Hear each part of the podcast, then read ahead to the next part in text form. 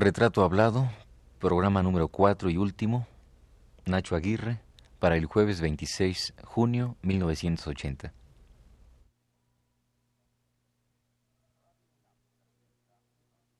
Radio UNAM presenta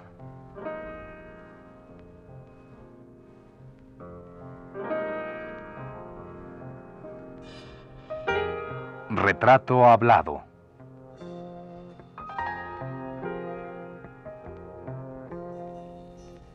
Nacho Aguirre. Un reportaje a cargo de Elvira García.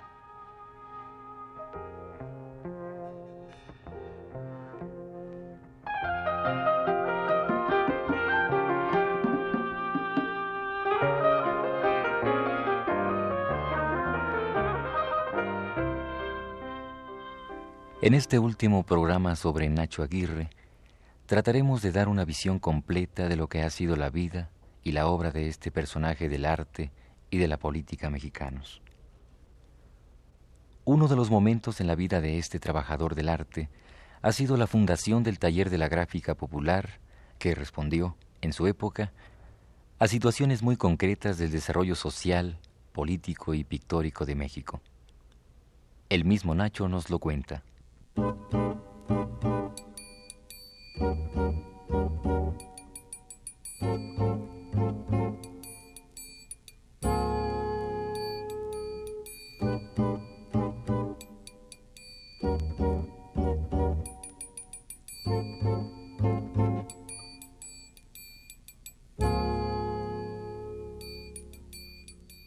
Estando, estando, cuando estábamos nosotros en la LIAR, naturalmente formamos parte de, la sección de la, sección de, de, artistas, de artistas pintores, la sección, esta sección, y era de la más activa que había.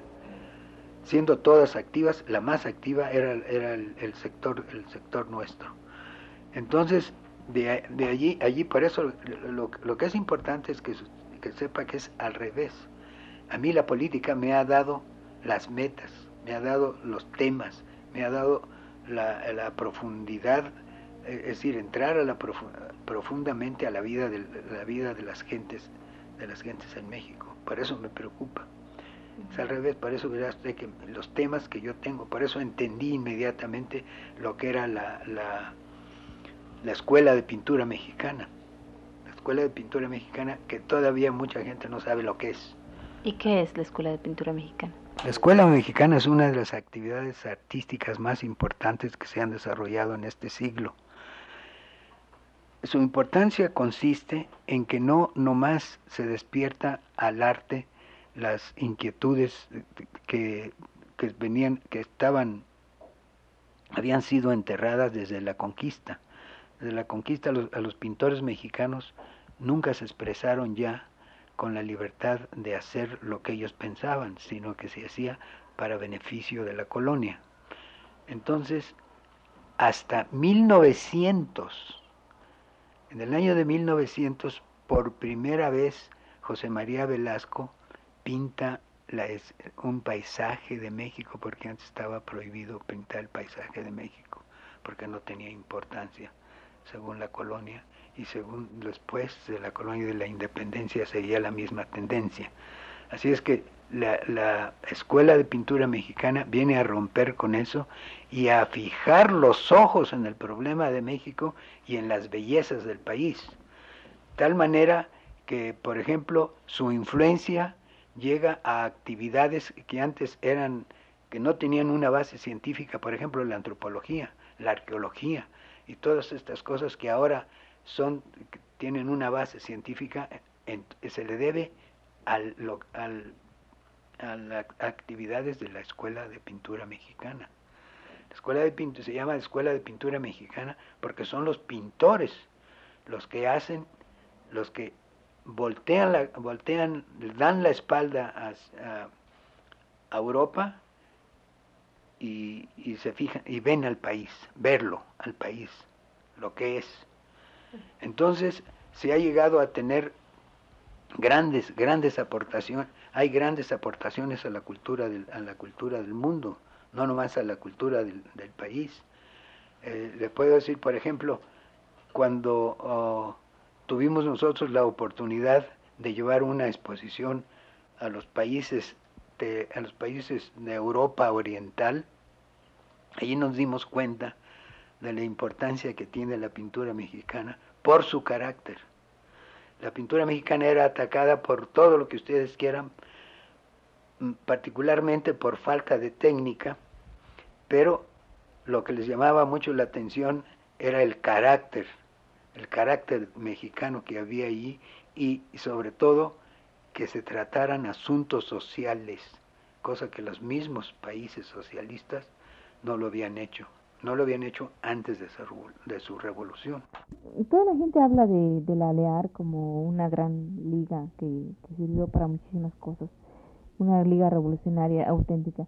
Yo quisiera que usted pues me hablara más bien de los logros de, la ALEAR en principio, si es que se obtuvieron así un poco este, señalados, y después mm, que me diga usted por qué desaparece la LEAR, yo nunca he sabido exactamente por qué desaparece.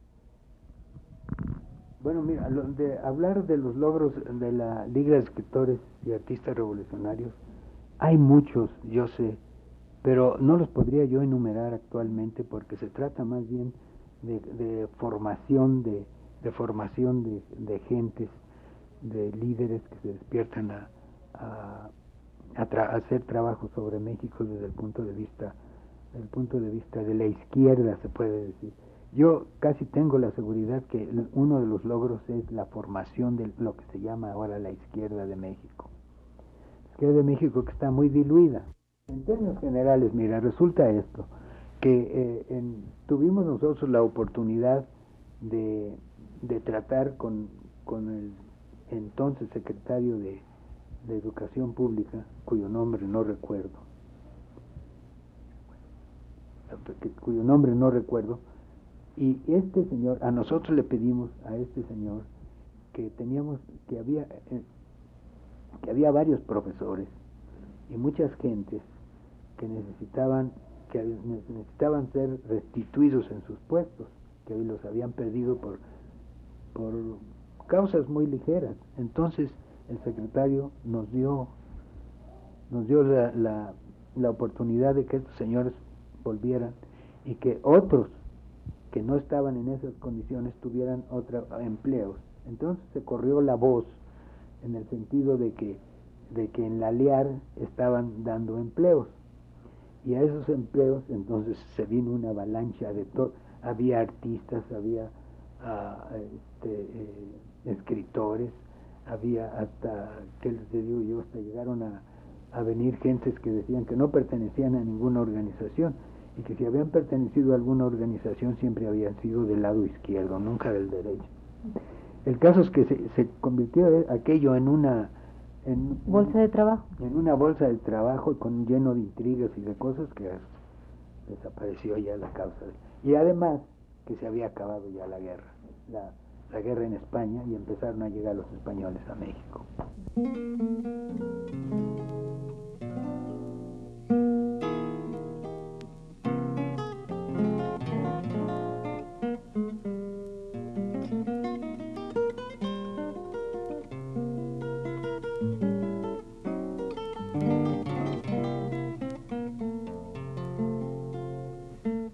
No podríamos concluir este programa sin dar lectura a uno de los diversos textos que sobre la obra del maestro Aguirre se han escrito a lo largo de su productiva vida. El ensayo al que haremos referencia fue escrito por el pintor David Alfaro Siqueiros y publicado en la revista Tiempo hace ya más de dos décadas. Alfaro Siqueiros dice de la pintura de Nacho Aguirre.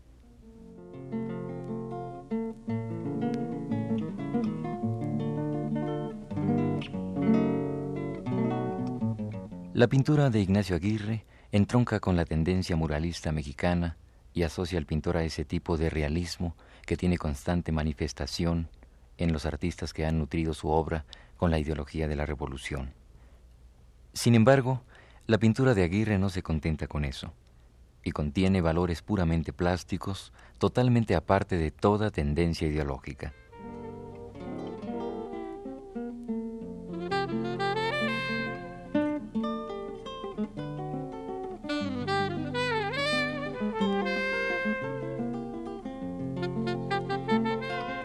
Pero abandonando por un momento el ensayo de Alfaro Siqueiros, demos nuevamente voz a Nacho Aguirre, quien como pintor hizo un viaje a Europa y a China, llevando en 1956 una exposición de artes plásticas que contenía obras de innumerables artistas mexicanos, entre los que se contaba el mismo Aguirre.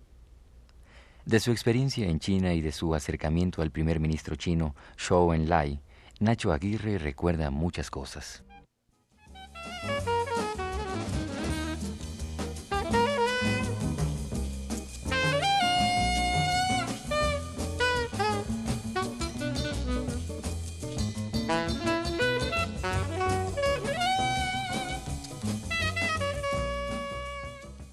En realidad sí es, es una de las...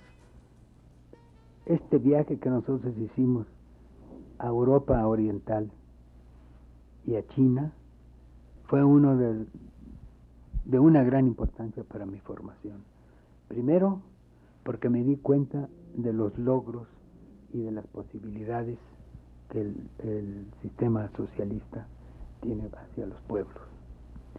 Al grado de que sé, eso me hace a mí pensar que en desarrollo, mire usted, no hay en la historia del capitalismo un país subdesarrollado que llegue a ser desarrollado. No hay, porque no puede ser, por las leyes que rigen el capitalismo. Es decir, porque está basado en la explotación del hombre por el hombre. Entonces allí lo primero que aprendí fue eso, que, que por ejemplo la liberación del pueblo de México no puede ser más que por el camino del socialismo. Cualquier otra cosa puede ser intermedio, lo que se quiera, pero la, resolución final se, tendrá que ser el socialismo. Esa es la primera cosa que yo vi como pintor. Luego, de la importancia, que como dije antes, de la importancia que tenía en el juego social una pintura como la nuestra, al grado que nos decían en, en los países socialistas que cómo era que cómo se había dado el caso de que nuestra pintura fuera socialista y el país no tuviera un sistema socialista. A lo cual yo contestaba que la pintura todavía no era socialista, que estaba retrataba el drama del país y el drama del país consistía en sus carencias y en algunos logros de la Revolución Mexicana, unos logros, unos logros que eh, tú los puedes enumerar muy bien con esta lista que te dejo yo, de, que yo creo que son los, logros principales de la lucha. Entonces, de la lucha mexicana. Entonces, este, eh, la pintura mexicana en Europa, por ejemplo, era siempre atacada desde el punto de vista de la técnica, pero no de los resultados. Las resoluciones eran, eran muy eran muy eran muy interesantes para todo el mundo, a todo el mundo le interesaba, a todo, es decir, el interés que había en cuanto llegábamos nosotros era la, exposición mexicana de pintura. ¿Por qué? Porque era diferente. carecía de muchas cosas según ellos. Pero luego, por ejemplo, hacían, ah, hablaban mucho de los óleos mexicanos y cuando hablaban mucho de los óleos mexicanos, yo después contestaba por la prensa diciendo que los óleos mexicanos que habían visto los señores que hablaban de ellos no eran óleos, que eran, estaban tratados de diferente manera, de una manera que ellos no conocían. Entonces callaban y pedían que dijéramos nosotros cómo habíamos logrado que se llegaran a, tal, a, tal, a tales formas de expresión ¿Por qué medios? Y entonces explicaba yo los medios. Pero en China, por ejemplo, en China es una gran es, es, una gran experiencia. A mí me parece que es una de las grandes experiencias humanas que yo he tenido y que tuvo la gente al principio, cuando existía la euforia de tres mil años que despierta un pueblo hacia la libertad, se puede decir porque eh, las cosas que yo vi eran realmente extraordinarias. Por ejemplo, puedo decir de, de, eh, de gente que viajaba muy, unos señores que viajaban muy bien vestidos, que andaban de pueblo en pueblo. Y decía yo, bueno, esos señores que andan de pueblo en pueblo, ¿por qué andan así? ¿Y quién los mantiene? ¿Y por quién los sostiene? Dice, no, lo, sostienen los trabajadores. ¿Y quiénes eran esos señores para que anden así como andan? Dice, hace dos años eran esclavos. Los hicieron libres y andan enseñando su libertad por todos lados, diciendo lo, felices que se sienten por estar en un régimen como el, como el chino en ese tiempo. Luego, todas las actividades que había, todo el entusiasmo para cualquier para corregir cosas, para informarse de todo. Y en China se quitaban el sombrero ante el grabado. Decía, nosotros podemos hablar de la pintura, pero del grabado ahí nos quitamos el sombrero. Es lo más grande que se ha hecho en este siglo, porque se trata de un de utilizar el grabado como arma revolucionaria. Entonces me pedían a mí que yo diera yo y vi varias conferencias sobre cómo nosotros trabajábamos en el, en el, grabado, porque ellos siempre lo usaron para reproducir pinturas y para ilustrar libros. Y entonces a un, a un doctor chino le llegó en Shanghai unos grabados y vio que esos grabados podían ser revolucionarios y que lo podían ser utilizados en la revolución. Y de allí se formó unos grupos que en la gran marcha fueron haciendo grabados todo el tiempo y a donde quiera que llegaban hacían grabados como promoción y difusión de las ideas de las ideas de Mao.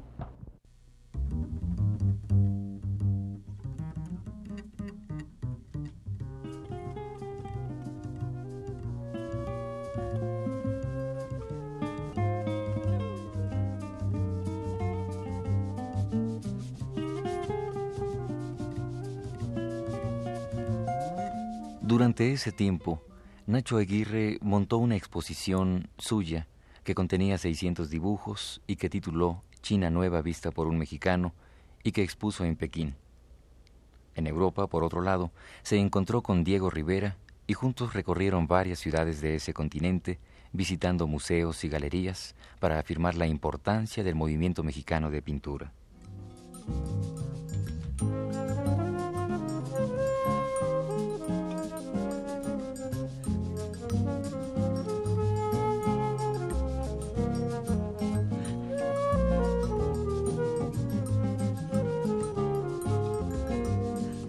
Nacho Aguirre ha expuesto su obra mucho más en el extranjero que en su patria. Su obra, como la de muchos otros pintores nacionales, se ha vendido más en Nueva York que en nuestro país. A partir de 1940, infinidad de ocasiones las galerías neoyorquinas han colgado cuadros del maestro Aguirre.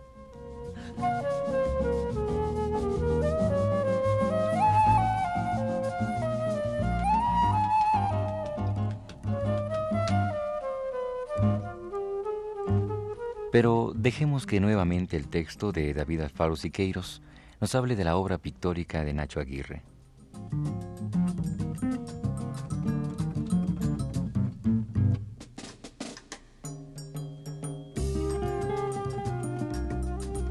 Otra condición muy digna de tomarse en cuenta al juzgar la producción de Aguirre es la sinceridad visual y ejecutiva con que en todo momento se manifiesta el artista. La impresión que produce en quienes contemplan la obra exhibida por Aguirre es la de un fuerte equilibrio temperamental en el autor. No gusta éste de ir a la versión de sus figuras más allá de lo que representan ellas mismas. Esa tendencia un poco caricaturesca que se impone en muchos estilos modernos, esa tendencia hacia lo abstracto, también muy de moda, y en fin, aquellas implicaciones más o menos lejanas de objetos o formas divorciadas del modelo y del ambiente real en que éste se ofrece, son proscritas en el arte de Aguirre.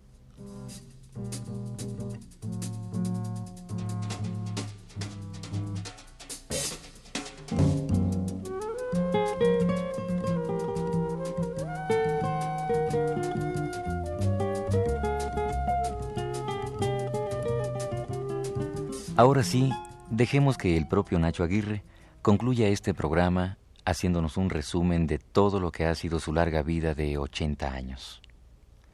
Dejemos que este muchacho octogenario, que se ríe de todo, que toma los momentos tal y como le vienen, ponga fin a este intento de reconstruir su vida a través de un retrato hablado.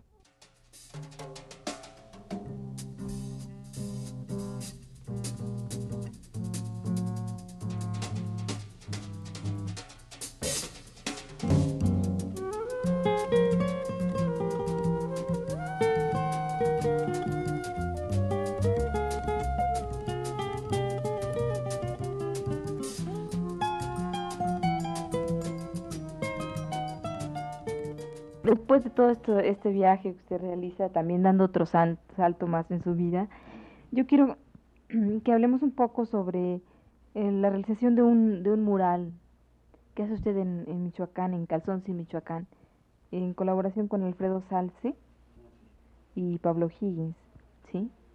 ¿De qué se trata este mural? Y todavía, si es que existe, porque a veces desaparecen. Este, cuando la explosión del Paricutín desplazaron a muchas gentes. Entonces, entonces el general Cárdenas, en un lugar que era, pues era casi una ranchería, pero es una estación de ferrocarril que se llamaba Calzoncin, que estaba a 5 kilómetros de Uruapan. Allí todo el éxodo de los del Paricutín los, los asentaron allí y empezaron ellos a hacer sus casas como las, las que tenían en cerca del Paricutín. Y había una escuela, una escuela de, pues esa sí no fue de madera, sino de mampostería. Y la Federación de Fútbol de México donó la escuela y donó la decoración. Entonces, a esas fechas, Alfredo Salce estaba viviendo en Uruapan, tenía la escuela de Uruapan. Entonces nos invitó a, Pablo Higgins y a mí que viniéramos a ayudar a pintar los frescos que pintamos allí y los pintamos con relación al éxodo. El tema fue el éxodo de, las gentes del Paricutín al llegar allí. Yo quisiera hablar de, mm, respecto a la formación del Movimiento de Liberación Nacional del cual es usted parte. ¿En qué consistía este movimiento? ¿Cuáles fueron sus logros en términos generales? Mire, el Movimiento de Liberación Nacional es un movimiento que tuvo también aquí gran resonancia, mucha importancia, porque fue, fue fundado por, por uh, uh, a consecuencia de la conferencia latinoamericana que se llevó a cabo en, en 1961. 1961 se llevó a cabo esta conferencia con objeto de unir los problemas latinoamericanos con México. Y en esta conferencia se acordó hacer un movimiento de liberación en otras formas. Nosotros aquí se llamó Movimiento de Liberación, pero en, Sudamérica podía tomar el nombre que ellos quisieran, pero con los mismos propósitos. Es decir, de poder llegar al pueblo con objeto de, de, de conocer, de conocer, conocer a fondo sus problemas y dar una idea de cómo arreglar esos problemas, sin que se llegara a ser un partido político. Pero la cosa llegaba a, tal grado que todo mundo llegó aquí en México, a tal grado que todo mundo creía que se trataba de un partido político y nunca de un simple movimiento de liberación nacional, es decir, en donde nosotros explicábamos lo que quería decir liberación nacional, es decir, liberación de, la influencia extranjera en México en todos, todos sus aspectos. Y llegamos a recorrer toda la República con un, con un gran éxito. Pero también eso se acabó, se acabó porque eh, este... ¿En qué año se acabó? Se acabó en el año de 1965. ¿Por qué se acabó? Pues se acabó porque eh, este, hubo una división. Una división y una división en donde se trataba de, tomar otros derroteros. Entonces nosotros nos desligamos de eso y fue cuando nosotros pensamos que se debía, como nos dimos cuenta del estado, del estado, del estado que había en la República Mexicana, eh, ¿cómo podía? De la, del atraso, no precisamente político, sino de un, de un atraso o, uh, un atraso social, pero más bien de educación formal, no, no formal en el sentido de que de la, de la educación formal de formas, ¿no? sino que una, unas muchas carencias, del, mejor dicho, del, del pueblo de México, entonces que correspondían a problemas que nunca se conocían, que era muy difícil conocerlas. Entonces nosotros pensamos en organizar una, una editorial mexicana en donde íbamos a publicar los problemas de México que ninguna otra editorial publica, pero basados todos también en una cosa no en una cosa científica, es decir, en, una forma científica, en un, estudios en serio por gente que está dedicado a hacerlo. Entonces, no nomás los problemas de México, sino los problemas de México y Latinoamérica. ¿Esto fue la formación de la editorial Nuestro Tiempo? De la editorial Nuestro Tiempo, sí. Entonces, en la editorial Nuestro Tiempo, la editorial Nuestro Tiempo ha tenido mucho éxito. Tuvo mucho éxito. Nosotros lo hicimos no con el objeto de hacer de hacer una editorial para ganar dinero, sino sino al contrario. Podíamos haber perdido, no perdimos, porque porque siempre nos hemos estado siempre nos hemos sostenido, porque somos una organización en donde los, los, el producto es una sociedad anónima, en donde los dividendos se vuelven a invertir en lugar de entregarse a los socios. Y la gente no, muy noblemente ha respondido a eso con mucho, con mucho cariño, le tienen mucho cariño a la, a la editorial. Además, también, ¿no también viendo que esto siendo muy importante, no abarcaba algunos aspectos esencialmente políticos que son, que a nuestra manera de ver, son muy útiles para, para, la, el, para el conocimiento exacto de los problemas del país. Y entonces se fundamos la, lo que llamamos nosotros estrategia, que es una revista de análisis político. Y todo lo que hacemos nosotros, en, en, tanto en nuestros libros como en, en, la, esta, esta revista,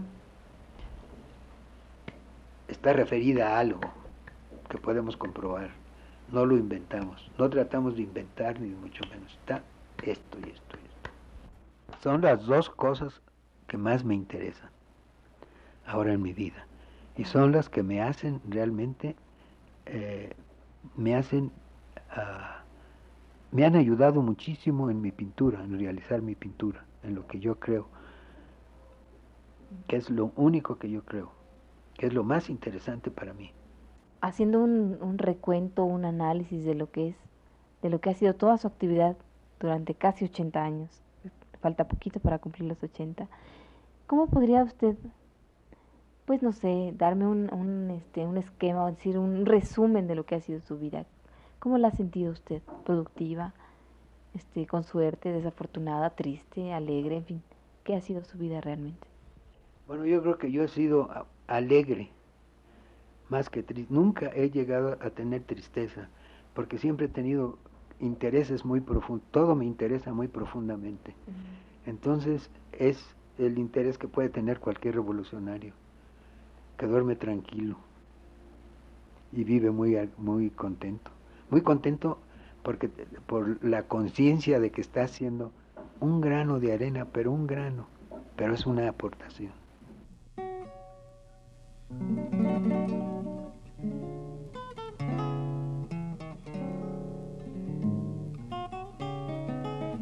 Esta fue la cuarta y última parte del programa sobre Nacho Aguirre. Gracias por su atención.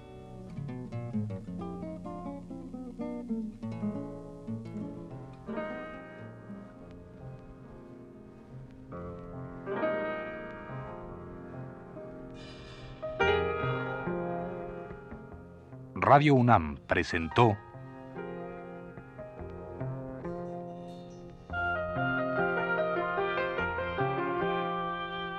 Retrato Hablado. Nacho Aguirre.